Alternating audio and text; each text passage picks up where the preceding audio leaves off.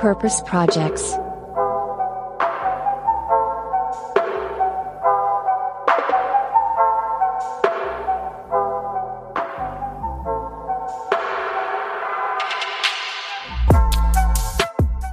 Hallo und herzlich willkommen zu einer brandneuen Folge von Purpose Projects.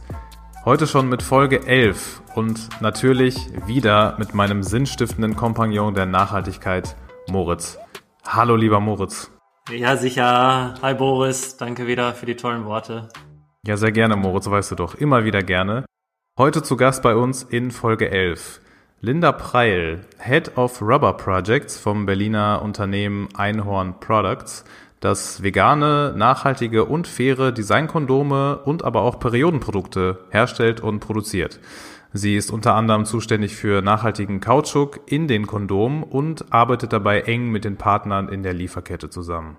Genau, euch erwarten auf jeden Fall tolle Minuten, wo wir ja über Kondome, Mischwälder, unbegrenzten Urlaub, thailändische Bauern und Impact quatschen. Es wird auch sehr lustig äh, zwischendrin, also bleibt am Ball und viel Spaß. Ja, hallo und herzlich willkommen, Linda. Wir freuen uns erstmal mega, dass du dabei bist. Danke, dass ihr mich eingeladen habt, Boris und Moritz. Super. Genau, also Namen hast du ja schon mal gemerkt, das ist äh, guter Start. Und ähm, ich will gerne erstmal mit der Frage stellen, ich glaube, die wird dir schon häufiger gestellt äh, worden sein, und zwar, deine Bezeichnung ist Head of Rubber Projects. Was zur Hölle heißt das? Äh, was zur Hölle heißt das? Also ich bin ähm, verantwortlich bei Einhorn für unsere Kautschuk-Lieferkette, ähm, weil unsere Kondome aus Naturkautschuk bestehen. Ähm, die, jetzt könnte ich tief einsteigen, aber ich mache nur eine weitere Info, die aus Südostasien, äh, zum größten Teil kommt, wird Naturkautschuk in Südostasien angebaut. Und ich bin quasi dafür verantwortlich, woher der Kautschuk kommt und wie die Lieferkette bis hin zu uns nach Berlin gestaltet wird, aus einer Nachhaltigkeitssicht vor allem. Wir haben es äh, schon im Intro ein bisschen angerissen, wer Einhorn überhaupt ist, was ihr macht und wo ihr herkommt und so weiter. Wenn du das jetzt nochmal in ja, zwei, drei, vier, fünf Sätzen äh, beschreiben müsstest, wie würdest du Einhorn Products beschreiben? Also am Anfang konnte man Einhorn noch als Kondom-Startup bezeichnen. Ich glaube, darüber sind wir hinausgewachsen. Äh, mittlerweile haben wir in unserem Produktportfolio auch noch äh, Periodenprodukte ähm, und sind aber darüber hinaus auch vielleicht sowas wie ein Experimentierlabor für neues Arbeiten und andere Formen von Unternehmertum und probieren da ganz viele neue Dinge aus. Ja, da gehen wir garantiert auch gleich nochmal näher drauf ein. Bevor wir das aber machen, ähm, wir haben ja auch nicht jetzt umsonst dich eingeladen, deswegen lass uns erstmal ein bisschen über dich sprechen und erzähl uns doch einmal und den ganzen Hörern und Hörerinnen, wie bist du eigentlich bei Einhorn gelandet? Ich bin 2016 bei Einhorn gelandet. Ich war, glaube ich, Einstellung Nummer sieben oder so. Ähm, und ich habe tatsächlich äh, Südostasienwissenschaften studiert, unter anderem, und habe damals ein Praktikum gesucht, um nach Südostasien zu gehen und Einhorn hat nach jemandem gesucht, der nach Malaysia reist, um dort die Kautschuk-Lieferkette in, unter die Lupe zu nehmen.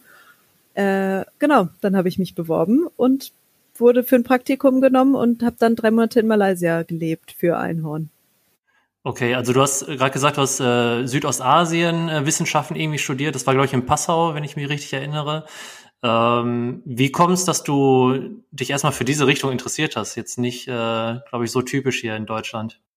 Das stimmt. Ähm, okay, dann muss ich noch weiter ausholen.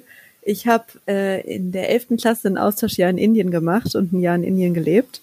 Und Zufällig mit Rotary? Nee, mit ah, YFU, okay. mit Youth for Understanding.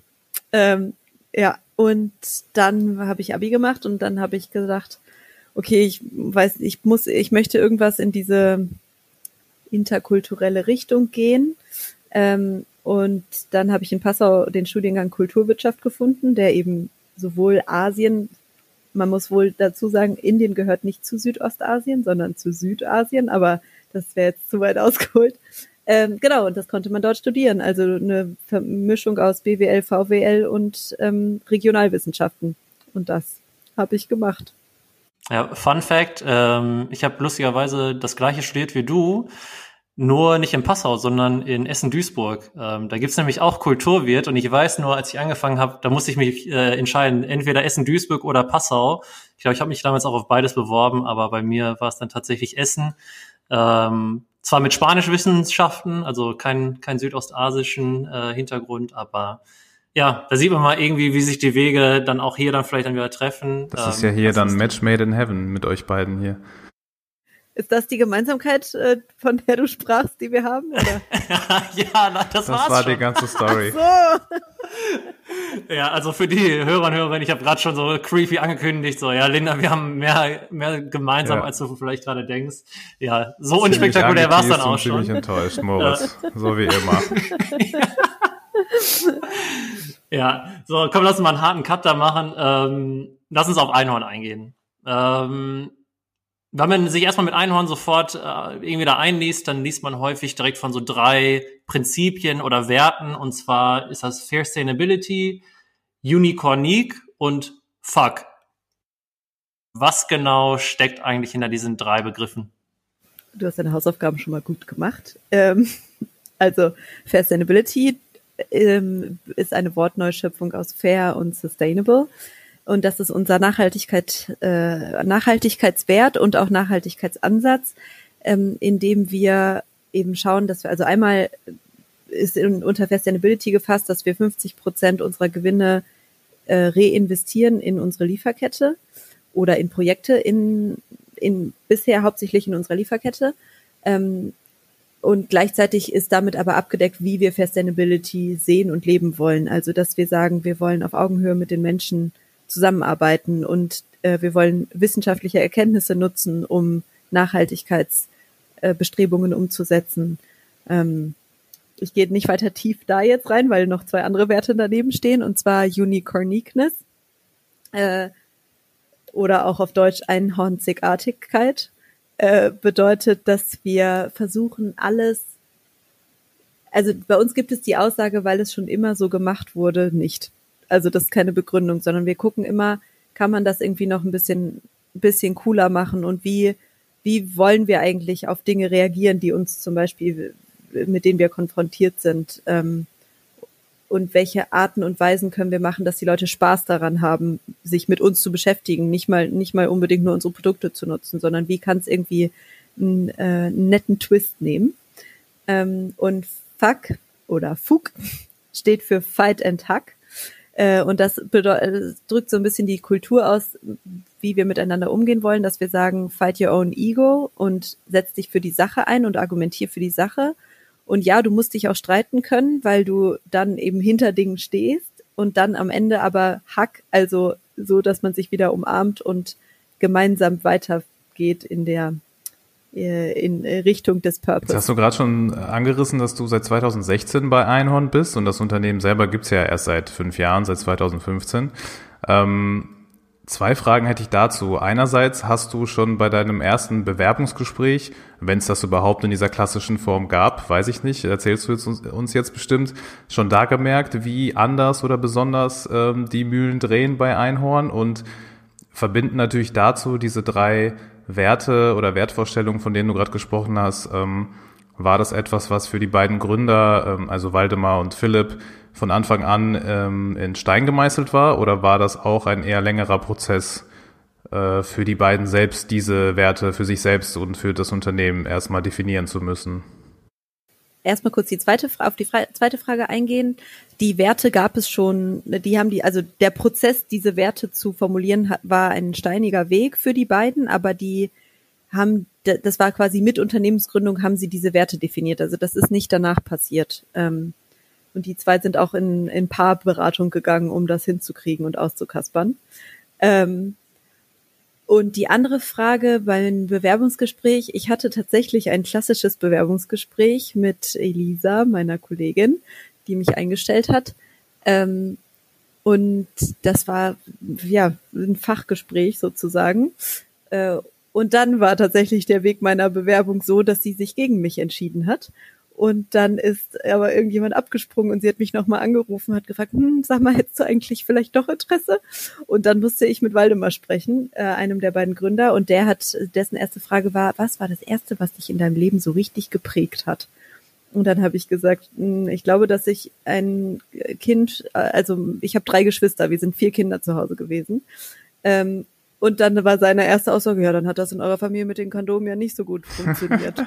und da war mir klar, gut. okay, ich lasse mich auf klar. etwas Neues ein. Sehr schön. Ja, schöne Anekdote. Ähm, habt ihr also auch schon da Fight and Hack gemacht? Vielleicht erst einmal kurz gestritten, was, was nehmt ihr mich hier nicht an? Und jetzt, ähm, ja gut, jetzt sitzt ihr hier fünf Jahre später und ähm, augenscheinlich bist du sehr happy bei Einhorn. Äh, wir können später auch mal auf, auf eure New Work-Konzepte mal eingehen. Ähm, aber vorher würde ich gerne auch auf den Begriff Purpose, den du gerade ja auch schon mal genannt hast und so wie unser Podcast ja auch heißt, mit Purpose Projects. Ähm, bei euch ist ja tatsächlich einzigartig, ihr nennt euch selber Purpose-Unternehmen. Und ihr habt ähm, das Ganze auch nicht nur als Worthülse irgendwie da so stehen lassen wollen, sondern ihr habt irgendwie Unternehmensanteile oder konkret gesagt ein Prozent an eine Purpose-Stiftung abgegeben. Was heißt das eigentlich und was heißt das vor allem für euch Mitarbeiter und Mitarbeiterinnen? Mhm. Also wir sind seit Ende 2019, also seit fast einem Jahr, äh, ein Purpose-Unternehmen. Ähm, diese Rechtsform gibt es noch nicht so im deutschen, ähm, wie sagt man im deutschen im deutschen Recht, da gibt es ja noch Unterformen vom Recht, gibt es noch nicht so. Ähm, dafür, ja, Unternehmensrecht. Unternehmensrecht, danke, das habe ich gesucht, das Wort. Ähm, äh, und dafür sind, wird aber gerade ganz viel Lobbyarbeit gemacht bei verschiedenen, äh, bei verschiedenen Parteien, damit das Programm wird nächstes Jahr. Ähm, aber das heißt, im, ganz konkret sind, sind das äh, drei Haupteigenschaften sozusagen. Und zwar einerseits, dass das dass die Unternehmensanteile des gesamten Unternehmens nur bei Leuten liegen können, die einen Arbeitsvertrag haben bei Einhorn, also bei Mitarbeitenden, was also im Umkehrschluss heißt, es können keine externen Investoren Gelder haben, die irgendwie bei Einhorn sind, weil das nur die Leute haben können, die dort arbeiten. Ähm, dann ist Einhorn nicht vererbbar dadurch auch. Also es können jetzt, wenn jetzt die zwei Gründer sagen, ciao Kakao, ähm, und äh, können sie es nicht einfach an ihre Söhne abtreten, sondern es würde weiterhin äh, die Anteile zurück ins Unternehmen zu den Mitarbeitenden gehen. Ähm, genau, und das ist, hat für uns eigentlich, also als Mitarbeiterin, den, den, Einf den, die Auswirkung, dass wir merken, dass wir nicht für irgendjemanden arbeiten, damit sich irgendjemand die Taschen voll stopft damit, sondern dass wir alle sehen, krass, wir arbeiten wirklich für die Sache und für diesen Purpose und es kann keiner irgendwie sich jetzt daran bereichern und sagen, ich mache einen Exit und äh, gehe mit einer Mille nach Hause oder mehreren, sondern ich ähm, das das Geld, was wir was wir mit erwirtschaften, bleibt im Unternehmen. Das war tatsächlich ein ganz interessanter Aspekt, den du ansprichst, als wenn du das jetzt erklärst. Es gab ähm, vor nicht allzu langer Zeit, ich glaube, ja, anderthalb Jahre oder zwei fast müsste es schon her gewesen sein, so ein Panel, wo Waldemar, also einer eurer Gründer, zusammen auch mit Christian Kroll von Ecosia und noch zwei weiteren, ähm, ich glaube, ähm, eine, ich weiß nicht, ob die Chefin war oder Mitarbeiterin nur von Soul Bottles und ähm, ich glaube Achim hieß der von der Purpose Stiftung selber. Die waren so ein, in so einem Panel und haben quasi dieses Thema dieser Purpose Stiftung und dieses ein Prozent der Abgabe diskutiert. Und Christian von Nicosia hat erzählt, dass dieser Entscheidungsprozess für ihn selbst, ähm, das Nicosia zu einer zu einem Purpose-Unternehmen zu machen, sich ja relativ lang hingezogen hat, fast ein Jahr oder anderthalb. Weißt du, wie das bei euch genau war? Also in dem Fall bei Waldemar und Philipp. Wann haben die das erste Mal darüber vielleicht angefangen nachzudenken, okay, das wird vielleicht Sinn machen, uns zu einem Purpose-Unternehmen zu machen und wie läuft so ein Prozess überhaupt ab? Also die, wann sie genau angefangen haben, weiß ich nicht. Ich weiß aber, dass der Prozess also auch easy ein Jahr gedauert hat bei uns ähm, weil das natürlich ja mit ganz viel ganz viel Reflexion verbunden ist, ja. Also du musst dir ja selber als äh, Gründer überlegen, ich habe, also ich bin keine Gründerin, ich, ich nehme das jetzt gerade an, ähm, dass du ja eigentlich sagen kannst, das Unternehmen ist normalerweise deine Altersvorsorge und deine Altersabsicherung und wenn du das jetzt aber abtrittst an alle anderen Mitarbeitenden, was machst denn du dann? Weil äh, du hast am Anfang bist du das Risiko eingegangen, dieses Unternehmen zu gründen, hast damit bist damit ja auch eine Vorleistung gegangen und wie zahlt sich das dann am Ende eigentlich aus, wenn nicht monetär ganz am Schluss sozusagen? Ähm, und dann haben die beiden auch mit ähm, anwaltlicher Beratung guckt, was es für ein System oder für ein Konzept geben kann, damit sie sich trotzdem irgendwie wiedergespiegelt sehen in diesem System und welche Art von Rentenzahlungen kann quasi Einhorn für die beiden machen und unter welchen Bedingungen. Also wenn sie jetzt morgen sagen, sie gehen oder wenn sie sagen, sie gehen in fünf Jahren oder wenn sie sagen, sie gehen in zehn Jahren, wie viel monatliche Auszahlungen bekommen sie dann weiterhin bis zur Rente oder bis in, an ihr Lebensende oder so. Also da sind schon Absicherungen für die beiden getroffen worden. Aber ich glaube, dieser Prozess und sich bewusst zu machen, wie viel Geld, also Geld ist ja auch nur irgendeine Messgröße. Das ist ja so subjektiv und das irgendwie gerecht und transparent zu machen, so dass es sich, dass sie sich fair behandelt fühlen, aber dass sich auch irgendwie, dass die Einhörner das mittragen wollen, das war auf jeden Fall ein Aushandlungsprozess. Aber der war äh, sehr transparent und hat su super geklappt, aber hat eben ein paar Schleifen äh, ja. bedeutet. Du hast gerade schon mal selber gesagt, ne? Also du kannst jetzt ja auch nicht schlecht für, für Waldemar beispielsweise sprechen. Deswegen lass uns auch mal jetzt ähm, mehr auf deinen Bereich vielleicht auch eingehen und zwar Fair Sustainability. Das glaube ich ja mit, glaube ich, der Begriff, den du am meisten gerade prägst bei, bei Einhorn.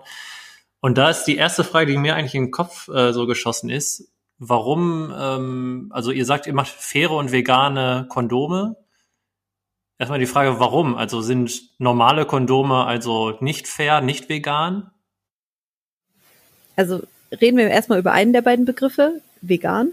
Ähm, es wird oft in der Herstellung von Kondomen ein Milchprotein verwendet, Casein, das ähm, nicht vegan ist. Und das wird in der Herstellung unserer Kondome nicht verwendet. Somit sind sie vegan. Fair ist noch ein bisschen komplexer, ähm, weil, also unsere Kondome sind vor allem fair sustainable, also nicht nur fair, sondern auch nachhaltig aus einer ökologischen Perspektive. Da könnte ich jetzt einen kleinen Exkurs in die Kautschuk Ja, lass uns das, lass uns das gerne ähm, machen, weil äh, wir haben uns natürlich auch Videos angeguckt, wie überhaupt so ein Latex aus so einem Kautschukbaum gewonnen wird. Ähm, ich hatte vorher auch gar keine Ahnung, was, wie das aussieht, ob man da den Baum fällt und so weiter. Aber im Endeffekt, ihr, ihr zapft den Baum ja so ein bisschen an. Genau. Ich sehe, ihr macht eure Hausaufgaben gut als Vorbereitung. ähm, der Kautschuk, genau, Kautschuk wächst, äh, ist ein Baum, der wächst ungefähr, der wird ungefähr 30 Jahre lang bewirtschaftet sozusagen und in, da wird die äußere Rinne des Kautschukbaums wird so abgezapft mit so äh, abge, abgerieben quasi mit einem Messer und dann tritt die Flüssigkeit aus den Poren dieser, dieser Ritze raus und tropft in einen Eimer. Das ist quasi wie Milch.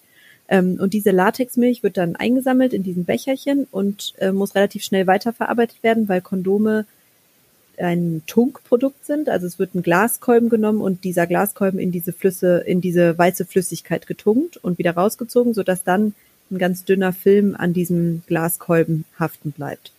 Ähm, das ist so der vereinfachte Prozess.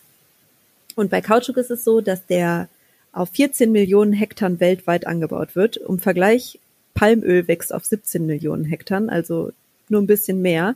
Und es wächst in denselben, in den gleichen Regionen, Palmöl und Kautschuk. Aber niemand redet darüber, wie Kautschuk angebaut wird. Aber alle reden darüber, wie Palmöl angebaut wird. Ähm, und Kautschuk hat aber ähnliche Auswirkungen auf die Umwelt und auf unsere Biodiversität. Und wir haben geguckt, wie können wir Kautschuk anbauen lassen ähm, von Bäuerinnen und Bauern, damit das nachhaltiger ist als in riesen Monokulturenplantagen in Regionen, wo sonst Regenwald steht.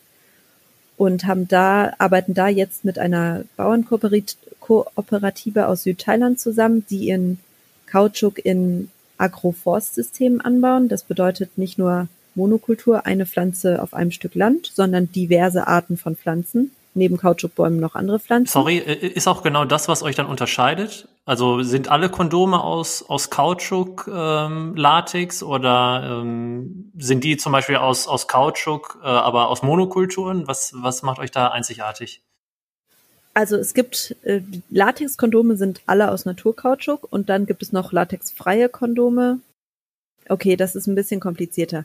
Also es gibt auf jeden Fall, die meisten Kondome sind aus Naturkautschuk es gibt aber auch synthetisch hergestelltes Gummi. was dann ähm, Rohöl basiert ist, also was nicht aus von einem Baum kommt.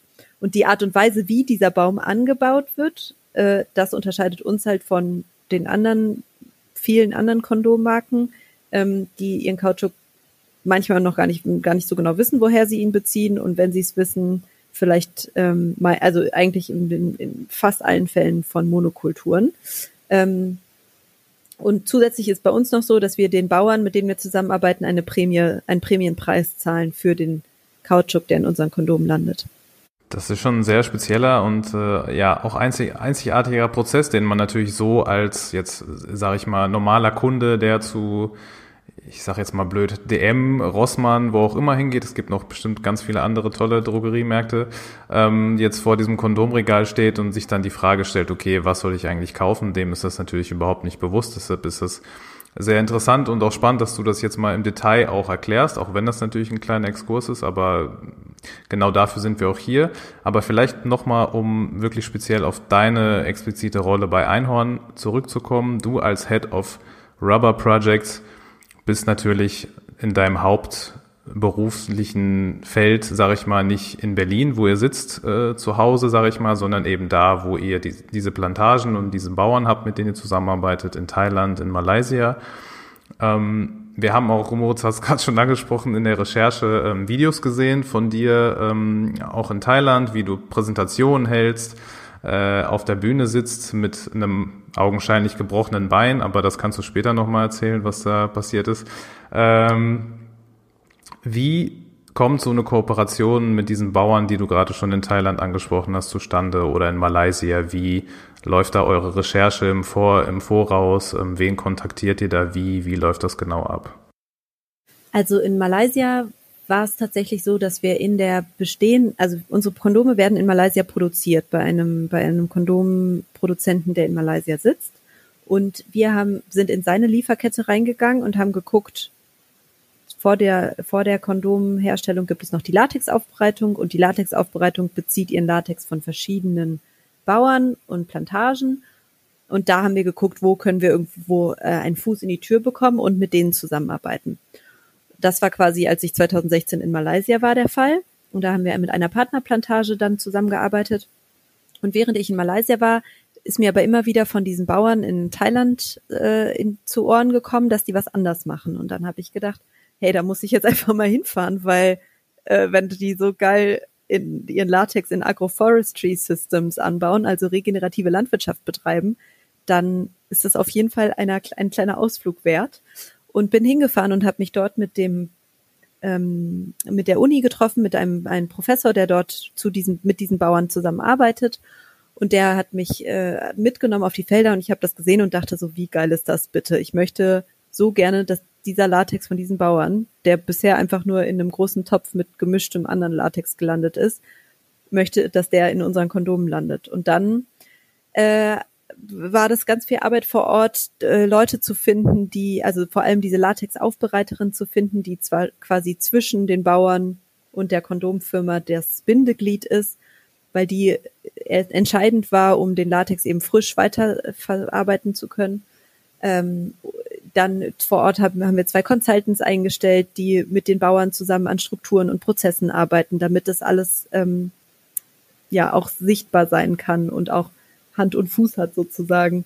Äh, und das ist, geht vor allem äh, um im Vorort sein und im Netzwerken und Menschen treffen und von deiner Idee erzählen und gucken, ob du Gleichgesinnte findest. Und das haben wir Gott sei Dank. Die, die Bäuerinnen und Bäuer, äh, Bauern da jetzt in Südthailand, wissen die auch ganz genau, dass die sozusagen für Einhorn äh, das, das Latex äh, sozusagen da, da abbauen und identifizieren die sich auch mit euch? Äh, nee, die identifizieren sich vor allem miteinander. Ähm, also sie sind eine Gruppe von Bauern, die ihren Kautschuk eben anders anbauen als die anderen drumherum. Ähm, und das da, also das ist ja auch genau richtig und gut so. Die müssen sich ja nicht mit irgendwie Kondomen identifizieren. Ähm, ähm, aber sie wissen ganz genau, dass wo drin die Kondome landen und äh, wo drin der Latex landet, nämlich in Kondomen haben auch alle ein Päckchen Kondome mindestens eins zu Hause nach Hause. Also so, die okay. wissen ganz genau, wofür ihr Latex angebaut wird. Das ist äh, auf jeden Fall auch interessant, wie, wie das Ganze zustande gekommen ist. Ähm, du hast auch gerade schon mal gesagt, so ihr, ihr wart erst in Malaysia, jetzt in Thailand. Ähm, wie, wie kam der, der Change?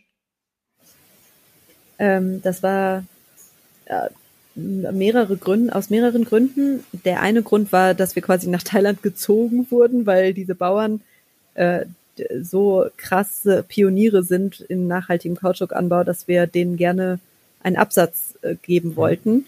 Ähm, und wir für Kondome aber nicht so viel Latex brauchen, als dass wir sagen konnten, wir nehmen jetzt malaysischen und thailändischen, sondern wir mussten uns irgendwann fokussieren.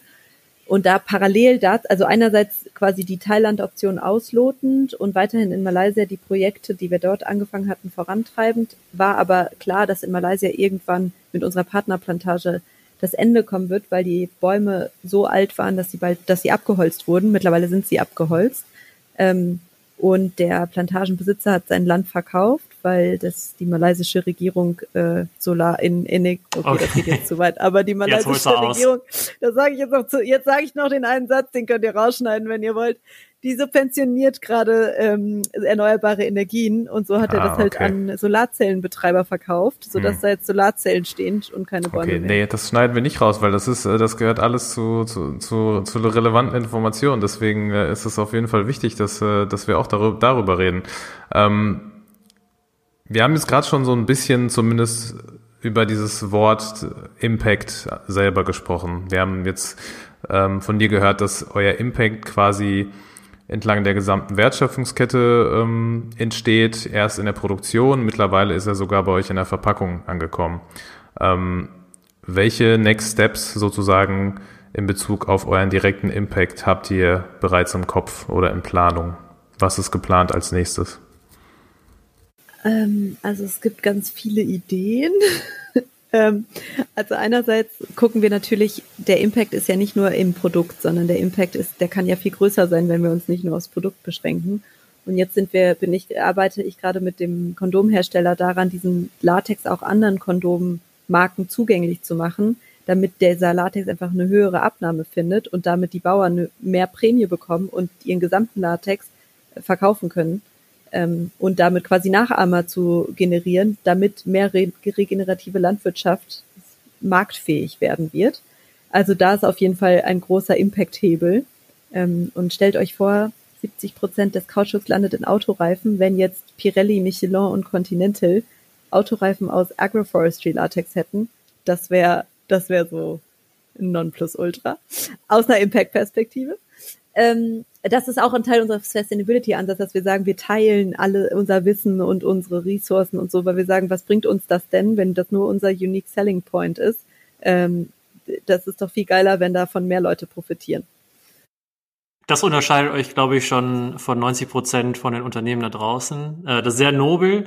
Äh, was euch auch sehr nobel macht, ist, ihr, ihr kommuniziert das auch sehr, sehr offen, dass ihr 50 Prozent eurer Gewinne ähm, ja auch reinvestiert, genau um solche Projekte ja auch zu fördern. Du hast selber gesagt, eure, eure Bauern vor Ort kriegen eine Prämie.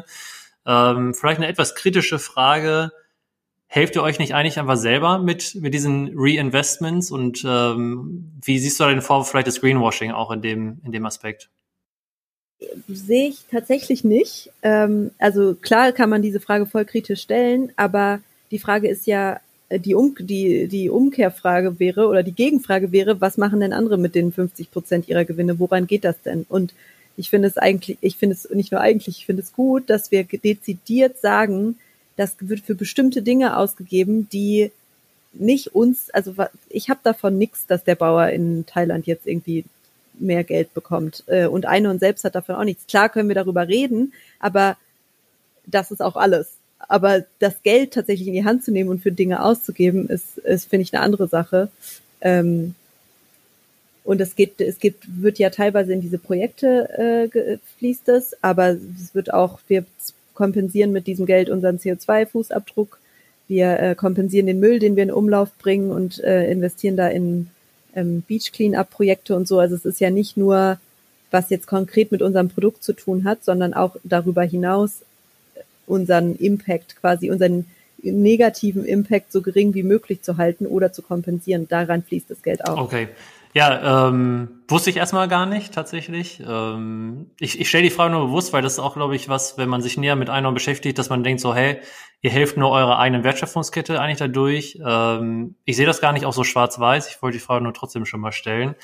Ähm, du arbeitest für Einhorn, was ein sehr einzigartiges Unternehmen ist. Ne? Wir haben schon am Anfang darüber gesprochen, über Purpose-Unternehmen und so weiter. Ihr seid aber auch so wie so in einer Benchmark-Studie bei New Work liest man irgendwie immer dem, den Namen Einhorn. Und jetzt äh, haben wir die einmalige Chance, mal auch mit einer Mitarbeiterin von Einhorn zu sprechen. Erzähl uns doch mal so hinter den Kulissen, was, was heißt New Work eigentlich für dich und wie, wie ist es wirklich bei euch? Ist es, ist es alles so toll, wie in den ganzen Forbes-Artikeln und so weiter steht? Also es ist wirklich ziemlich toll bei uns, sonst würde ich da nicht arbeiten. Äh, es ist aber, also ich glaube, wie, wie überall auch mit Reibereien verbunden und es gibt Vor- und Nachteile von allem Möglichen.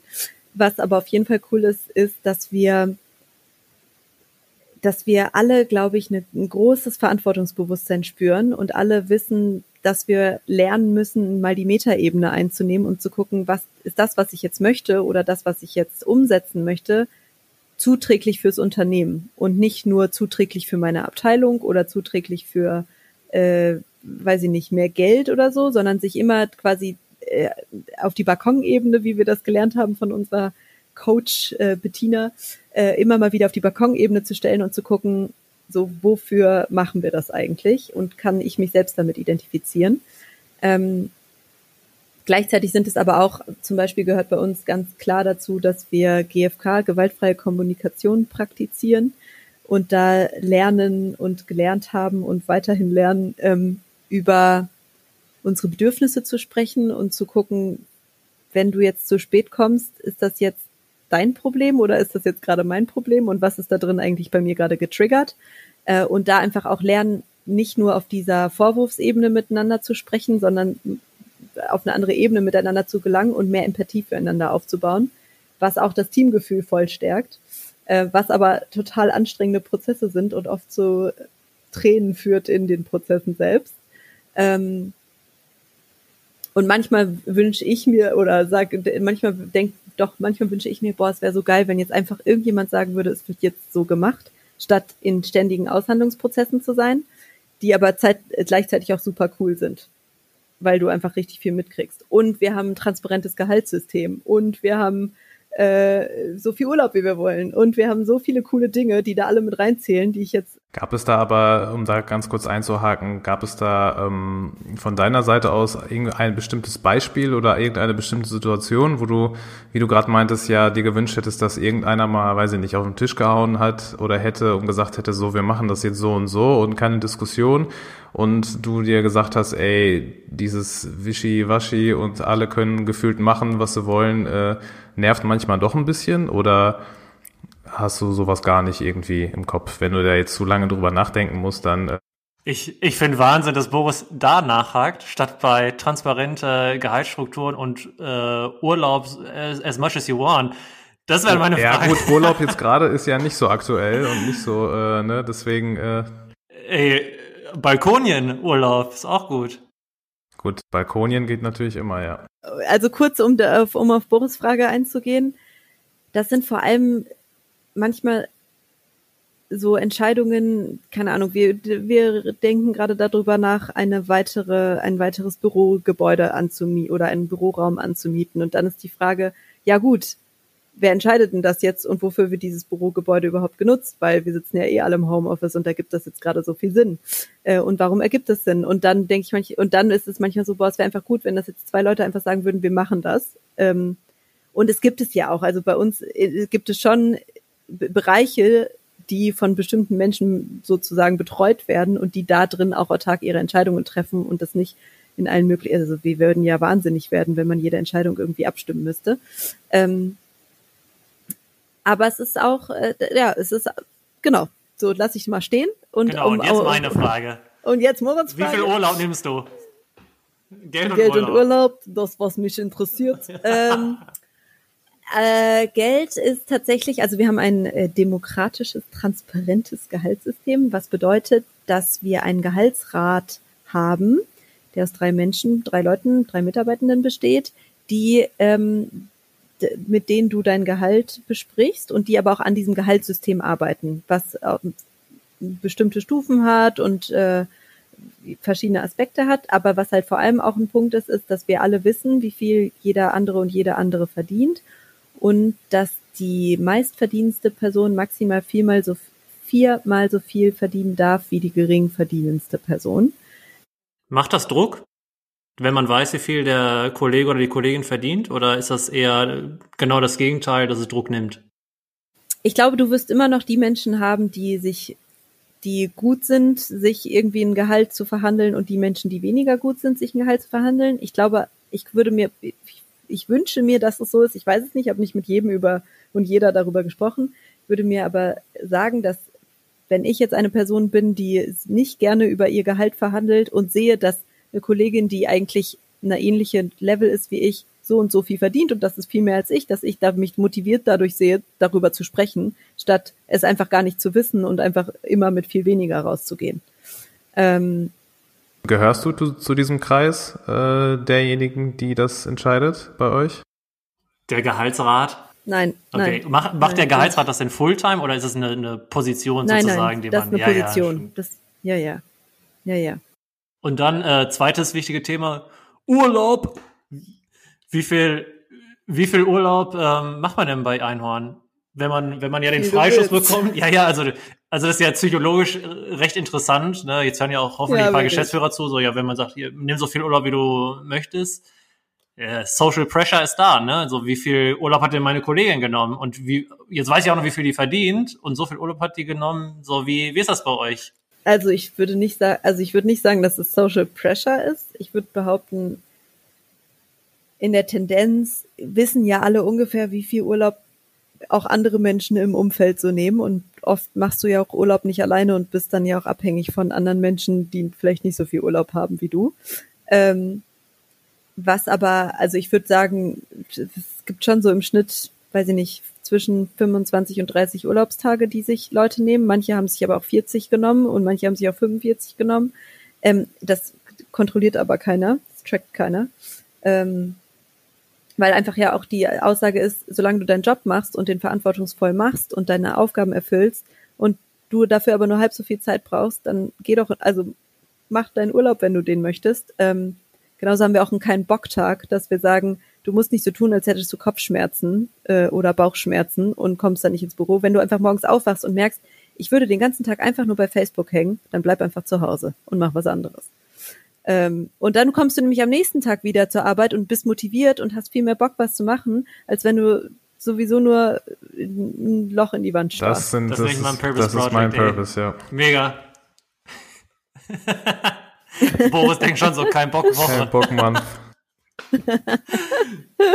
So, ähm, wir haben noch ein paar Fragen. Ich glaube, mit, mit Blick auf die Zeit. Ähm, ich würde noch gerne eine Frage stellen, dann kannst du auch noch, Boris. Ähm, meine Frage wäre, Linda, welche Themen würdest du am liebsten noch bei Einhorn treiben? Äh, mit Blick zum Beispiel auf das neue Jahr. Ähm, genau. Oder was könnt ihr überhaupt treiben? Wie Könnt ihr überhaupt planen angesichts der allgemeinen Situation? Ich weiß, es nervt langsam darüber zu reden, aber es ist ja leider so, wie es ist. Welchen Einfluss hat das vielleicht auch darauf, ob ihr euch und wie entscheiden könnt? Also wir sind auf jeden Fall, ähm, Gott sei Dank, mit den Produktpaletten, die wir anbieten, ökonomisch sicher. Ähm, ge ge Kondome benutzt wird weiterhin und auch äh, das Blut der Periode bleibt nicht aus, weswegen wir ähm, uns Gott sei Dank glücklich schätzen können, dass wir da äh, zumindest eine Sicherheit haben.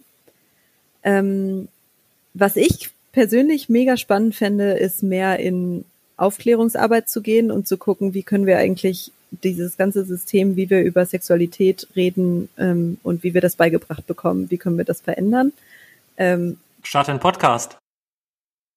ja, zum Beispiel. Man würde ja, man würde ja meinen, im Jahr 2021 müsste das ja eigentlich kein Thema mehr sein, ne? Aber umso trauriger, dass es ja scheinbar doch noch so Ja, ist. also und dann gibt's natürlich, muss ist dann noch die Frage, in welchen, wie regional du dich da drin beschränkst. Gucken wir uns nur Deutschland an oder gucken wir uns äh, auch andere Länder an und wie das da abläuft.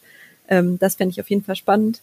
Ähm, Und ich fände es auch spannend, einfach noch mehr Leute dazu zu motivieren, in ihren Unternehmen oder in ihrem Handeln Dinge zu hinterfragen, weil genau das ist, was wir selber gemacht haben, einfach nur, weil das der Status quo war, ihn nicht zu akzeptieren und ganz, ganz viele Fragen zu stellen und damit mega coole Menschen kennenzulernen, die super coole Dinge machen und die miteinander zu verbinden. Das macht mir auf jeden Fall Spaß und das möchte ich gerne weitermachen. Eine abschließende Frage, die wir ja so gut wie allen oder glaube ich sogar fast allen unseren Podcast-Gästen bis, bislang gestellt haben, ich heute aber mal dir ausnahmsweise nicht stellen will, weil ich merke so, dass die Frage danach, ja, wer inspiriert dich denn oder wo holst du deine tägliche Inspiration her und so, das ist auf kurz oder lang ähm, vielleicht ein bisschen langweilig und ich merke auch bei dir, also nicht, dass es bei den anderen nicht so war, aber dass du, ähm, glaube ich, dich ganz gut selbst und die Themen, für die du dich interessierst, selber inspirieren kannst. Deshalb meine Frage, wenn du dir drei bestimmte Personen aus deinem Umfeld, aus der Geschichte, whatever, aussuchen könntest, mit denen du einen Abend verbringen könntest, dead or alive, also tot oder lebendig, dann müsst du mir jetzt drei Stück nennen. Ich weiß, mega einfache Frage, aber. Ähm, oh, die Frage wurde mir schon sorry. mal gestellt und ich war so, oh, das, da muss man so. Was? Die Frage wurde dir schon mal gestellt? Ja. Oh, da. Verdammt. Ei, ei, ei. Sorry, nicht in einem Pod, nicht öffentlich. Das war, das ja, war. dann äh, hat das keiner Ach gehört. Ach so, ja, dann. Ja, ähm, dann. Mit wem würde ich gerne mich unterhalten? Dead or Alive? Es kann wer auch immer sein, ne? Also. Das finde ich voll schwer. Ich habe die, ich habe die schon das letzte Mal nicht beantworten können. Könnt ihr die selbst beantworten euch? Nein. Ja, äh, Linda Boris und einem Zuhörer vom ich, Purpose Projects Podcast. Ja, du bist klar. echt echt. Ja. Ja, genau. Ich wollte auch zu Linda sagen, genau, Bo Moritz und ich zählen nicht, dann brauchst du nur noch einen. Ja, du kannst jetzt nur noch einen überlegen. Ja, okay, die letzte Frage ist richtig gefloppt. Danke. Egal, wer ja. bis jetzt durchgestanden hat, der hat hoffentlich trotzdem äh, viel Alles mitgenommen gut. und viel Spaß gehabt. Alles klar. Ähm, damit äh, ja, würde ich mich auf jeden Fall im Namen von uns beiden herzlich bedanken, dass du bei uns im Podcast warst. Ähm, ja, war sehr inspirierend, tatsächlich auch von dir zu hören, wie das Ganze bei einer und hinter den Kulissen passiert, was du da auch alles äh, für Themen wirklich treibst. Wir wünschen dir nur das Beste und ja, danke, dass du da warst. Danke euch beiden. Bleibt gesund. Vielen lieben Dank, Linda. Du auch. Bis bald. Danke. Ciao. So, mein lieber Moritz, Folge 11 ist im Kasten. Wir hatten ja schon viel im Vorfeld gehört zu Einhorn und was die alles so viel anders machen und wie besonders die Company ist und das Unternehmen. Hat sich dein Eindruck nach unserem Gespräch mit der werten Linda denn bestätigt heute? Wie fandest du unser Gespräch? Ja, auf jeden Fall. Also Linda hat ähm, einen sehr, sehr guten Eindruck erstmal äh, hinterlassen und auch vor allem jetzt, ähm, wie sie auch Einhorn uns die ganze Geschichte auch so erzählt hat. Ähm, ja, ich hatte sehr, sehr viel äh, in den Research gemeinsam mit ihr auch reingesteckt. Einhorn, äh, ich hatte es ja auch einmal kurz angeklungen, so ähm, ich habe das gleiche studiert auch wie Linda ich habe sogar in meiner Masterarbeit, äh, das wusstest du glaube ich gar nicht, äh, über Einhorn sogar noch geschrieben, wo es um nachhaltige Geschäftsmodelle ging. Das heißt, die Messlatte war ziemlich hoch. Ähm, ja, auf jeden Fall, man hat gemerkt, die, die Podcast-Folge hätte auch noch 30 Minuten länger gehen können, weil es sehr, sehr viele Themen gibt. Ähm, ja, ich fand super, sehr viel gelernt. Wie war's denn für dich? Ich fand's mega. Eine Frage würde ich dir noch äh, vielleicht kurz stellen, bevor ich sage, wie ich's fand. Du hast gesagt, wir haben oder sie hat einen guten Eindruck bei uns hinterlassen. Glaubst du, dasselbe können wir auch äh, andersrum sagen? Auf keinen Fall. Auf gar keinen Fall, oder? Auf keinen Fall.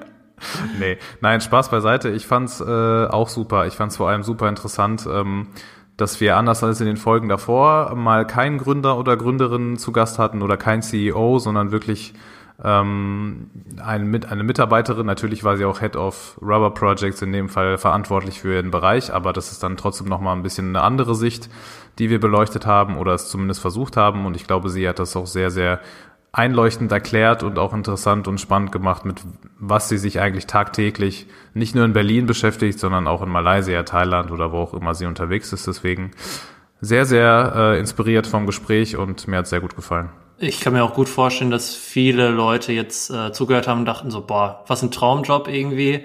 Erstmal bei so einem New Work Unternehmen zu arbeiten, dann aber auch noch irgendwie mit Reisen verbinden und äh, irgendwie auch das alles so wirklich zu, zu erleben, das ganze Produkt von Anfang an. Also ja, Linda, du hast gerade schon selber gesagt, ne, ist jetzt nicht die Gründerin äh, von Einhorn, trotzdem krass, wie die das in ihrer DNA auch äh, wirklich hat, äh, dieses Unternehmen. Auch die Insights da von, von Gehältern und äh, Arbeitszeiten beziehungsweise Urlaubszeiten. Urlaub, Urlaub, Urlaub.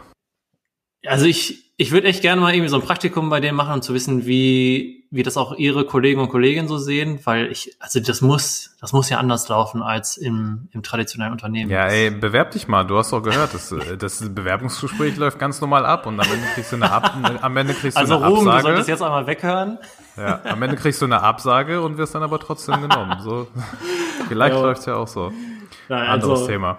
Ähm, ja, irgendwie auch äh, krass sich mit äh, Kondomherstellung auch nochmal ähm, auseinanderzusetzen. Aber ich spanne Ja, hier bewusst den Bogen zurück zu Einhorn, merkst du, ne? Also Ja, ja, ja. ja. Herstellung von, von Kondomen, habe ich, hab ich mir natürlich noch nie Gedanken gemacht, als ich auch gesagt 17 Millionen Hektar, ähm, ach nee, 17 Millionen Hektar war, glaube ich, äh, Palmöl und ich glaub, 14 Millionen ähm, Kautschuk. nur Kautschuk. Ich krass. habe mich richtig ertappt gefühlt, so, da, hä, so wie viele Kondome werden denn auf dieser Welt produziert? Und dann, ah nee, das wird garantiert noch für was anderes benutzt. Und dann war die nächste Frage, für was denn? Und dann Ja. muss ich die Frage gar nicht stellen. Also 70 Prozent für, für Reifen. Ähm, ja, Boris, ich glaube, wir sollten ein Reifen-Startup gründen. Und zwar mit äh, nachhaltigen Reifen starten direkt in der Formel 1. Äh, Aufmerksamkeit ist sofort dann gewonnen, oder? Ja, ist aber ein bisschen dumm von dir jetzt, dass die Idee hier preiszugeben. Du weißt, dass wir sind hier nicht alleine, ne? Nico, Also, also Rosberg, ne? Hast jetzt, ich will wissen, dass du hörst, ne? Ja. Ja, at us. ja, Und, das ist ähm, aber ein anderes Thema, glaube ich. Vielleicht können wir noch die mexikanischen Jungs von, äh, von aus Guadalajara mit ihrem Ja, veganen. Kaktus hinzuziehen. Vielleicht, ah, mal gucken, mal gucken. Wir verraten noch nicht zu viel und wir quatschen jetzt, glaube ich, sowieso schon viel zu lange wieder. Ähm, deswegen wollen wir diese, wie wir finden, sehr spannende, interessante, inspirierende Folge zum Abschluss bringen. Was sagen wir den Hörerinnen und Hörern zum Abschluss, Moritz? Was soll man nur sagen? Gebt uns bitte Feedback, ähm, wie ihr die Folge, vor allem auch Einhorn, auch fandet. Ähm, was wollt ihr auch im neuen Jahr vor allem von Purpose Project sozusagen mehr erleben? Wo soll man den Fokus drauf setzen? Und ich glaube, mehr erwarten wir auch gar nicht, oder? Nee, wir erwarten schon nicht so viel von unseren Hörerinnen und Hörern, aber das, aber das können wir auf jeden Fall erwarten. Nein, liked uns sehr gerne und teilt uns und abonniert uns und erzählt allen, die ihr kennt, wenn ihr uns gut findet, dass sie uns auch bitte gut finden sollen und uns hören. Bitte, bitte. Äh, bitte, bitte, bitte, bitte. Wir kriegen schon ziemlich viel positives Feedback, das muss man ehrlicherweise auch mal sagen und wir sind auch sehr dankbar für, für jeden Einzelnen, der uns hört und weiterempfiehlt. Ähm, machen natürlich aber auch im nächsten Jahr weiter. Wir sind ja für dieses Jahr noch nicht fertig, Moritz. Das hat sich Nein, jetzt so ein bisschen angehört. Äh, da könnt ihr auch auf vieles noch gespannt sein, was kommt. Und ja, dann hören wir uns schon in zwei Wochen wieder. Jo, bis zum nächsten Mal. Ciao. Ciao, Moritz, danke.